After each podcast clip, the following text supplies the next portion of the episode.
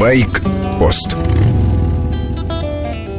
В 6 утра мы в Коктебеле. Почти двое суток добирались до Крыма из Москвы. Караван из пикапа и большого прицепа. На борту три мотоцикла. В кабине двое – Карпов и я. Третий, мотоциклист Юрик, прилетит самолетом. Наши жены отказались ехать в этот раз. Никаких обид, им просто надоели мотоциклы. Надоело ждать, пока мы гоняем по серпантинам. А они сидят дома с детьми. Село Наниково километрах в четырех от моря и от Коктебеля. Дорога идет через виноградники. Здесь будет наша база. В Наниково нет суеты побережья. Тихо, вокруг горы, красота необычайная. Просторный дом с участком, старый сад, спелые абрикосы падают на землю. Рядом с селом загадочное соляное озеро Бараколь. По площади оно значительно больше села. Сейчас озеро полно воды. К концу лета обычно высыхает. Обнажается дно, белое от соли. Отоспались, сняли мотоцикл с прицепа. Первая поездка в Тихую бухту. Находится она рядом с Коктебелем, за мысом Хамелеон – Побережье считается ландшафтом-заповедником. Это спасло уникальную территорию от массовой застройки. Но стоять дикарем всегда разрешали. Мы приехали в Тихую под вечер. Машин и палаток оказалось, как обычно, много, но заметно изменился состав туристов. Нет машин с Украины.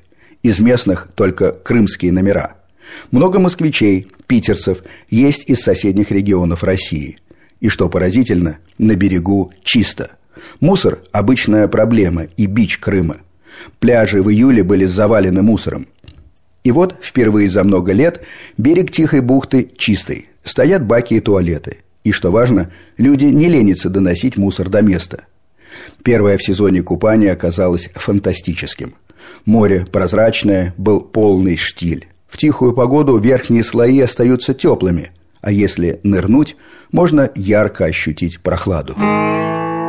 Вечером заглянули в Коктебель. Выпили кофе с Гришей. Это мой старый знакомый, коренной крымчанин. Сейчас на пенсии, как и другие коктебельцы, живет с дачей нескольких комнат. Все они выходят в живописный двор.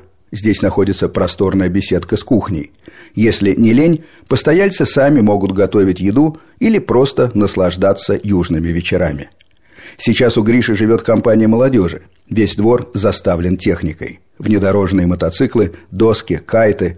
У соседей постояльцев поменьше. Отправились на набережную. Открыты рестораны и кафе, гремит музыка. Какие-то люди пытались нас затащить на стриптиз.